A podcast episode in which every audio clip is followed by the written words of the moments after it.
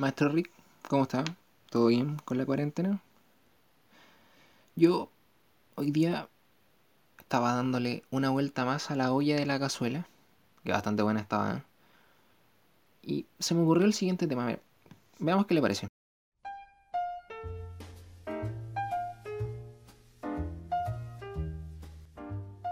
Más de alguna vez ahí estaba a punto de apretar ese maldito botón.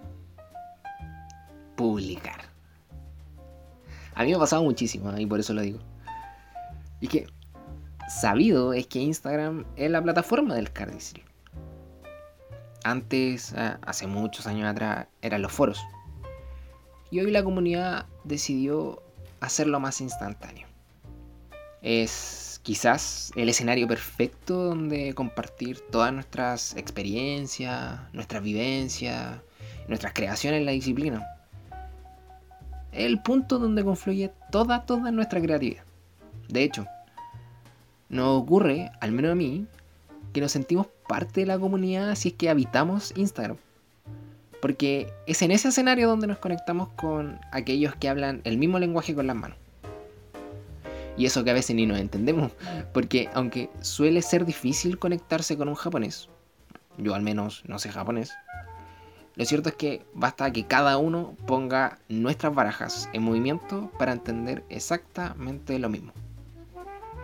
Y es en este escenario donde el publicar, una tarea sumamente simple, se vuelve sumamente difícil. ¿Qué publico? ¿Cuándo hacerlo? Oye, ¿será digno de que esté en el feed del resto? ¿Mi publicación logrará el impacto deseado? Ah, te atrapé. En este punto te sentiste muy identificado, estoy segurísimo. Y yo igual. Y por eso me atrevo a plasmar las preguntas de esa forma. Porque las he vivido muchas veces. Y es un poco confuso, porque pensemos, es mi perfil, es mi Instagram. Y si yo puedo publicar lo que yo quiero, ¿por qué nacen esas preguntas tan hostiles? ¿Por qué como... ¿Por qué se huele un conflicto donde no debería haber? ¿Por qué los cardis nos hacemos esas preguntas? Aquí, a mi perspectiva, hay dos puntos que tratar. Primero, que es obvio que al hacerlo estamos publicitando una idea, un concepto. Aterricémoslo. Un combo, una secuencia, un movimiento. Es decir, nuestra creación abandona nuestra intimidad y por voluntad decidimos que el resto conozca una parte de nosotros. Y esto es importante porque lo nuestro, entre comillas, deja de estar cubierto de esta seguridad y cobijo propio de nuestro pensamiento y se materializa ante los ojos del resto. Y lo segundo, como consecuencia de lo anterior, es que la publicidad trae consigo la posibilidad que tiene el resto de opinar de lo nuestro. Y es en este punto donde radica todo. Todas las preguntas anteriormente mencionadas tienen como premisa un temor intrínseco a la Vox Populi, al que dirán. La opinión del resto pesa mucho en mi arte, porque precisamente sentimos que depende de ello para calificar si mi obra es arte o no. Y no sé usted, pero eso no puede ser. Ya, tengo claro que la decisión termina siendo siempre personal.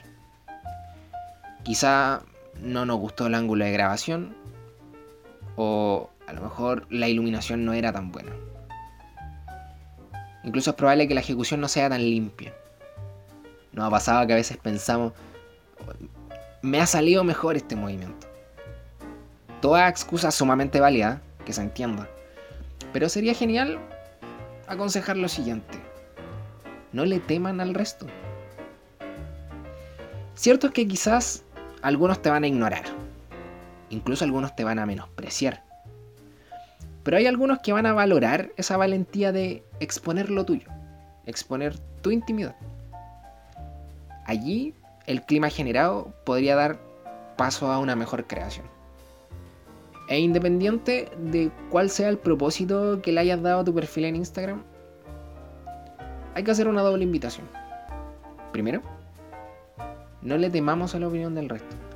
Que esto nunca sea una excusa para dejar de publicar. Y lo segundo, para quienes lo reciben, el llamado es a apoyar. No solo a compartir si les gustó, que eso es lógico, sino también a manifestarse, a acompañarse y aconsejar evitando siempre ese paternalismo inútil de que por tener más experiencias, por acumular más años de ejercicio en la disciplina, o quizás porque mi ejecución sea más limpia, yo pueda creer que he adquirido una especie de derecho tácito de criticar el trabajo ajeno. Suele suceder que nuestra comunidad adolece mucho de este vicio, de considerar que la crítica siempre es necesaria, o de responder desde la vereda de ensalzar mis conocimientos cuando no se me pregunta. Ha ocurrido muchas veces. Cuando el cardistry se convierte en una experiencia colectiva, siempre hay que recordar que nuestra intervención siempre debe ir dirigida a que el resto avance y no a estancar o viciar un progreso. Porque pensemos, así es como hemos alejado a muchos de esta disciplina, quienes por miedo o por frustración finalmente deciden abandonarnos. Y eso no puede ocurrir. Así que la invitación es tomarlo en serio tomémonos en serio lo que hacemos. No sé si les parece.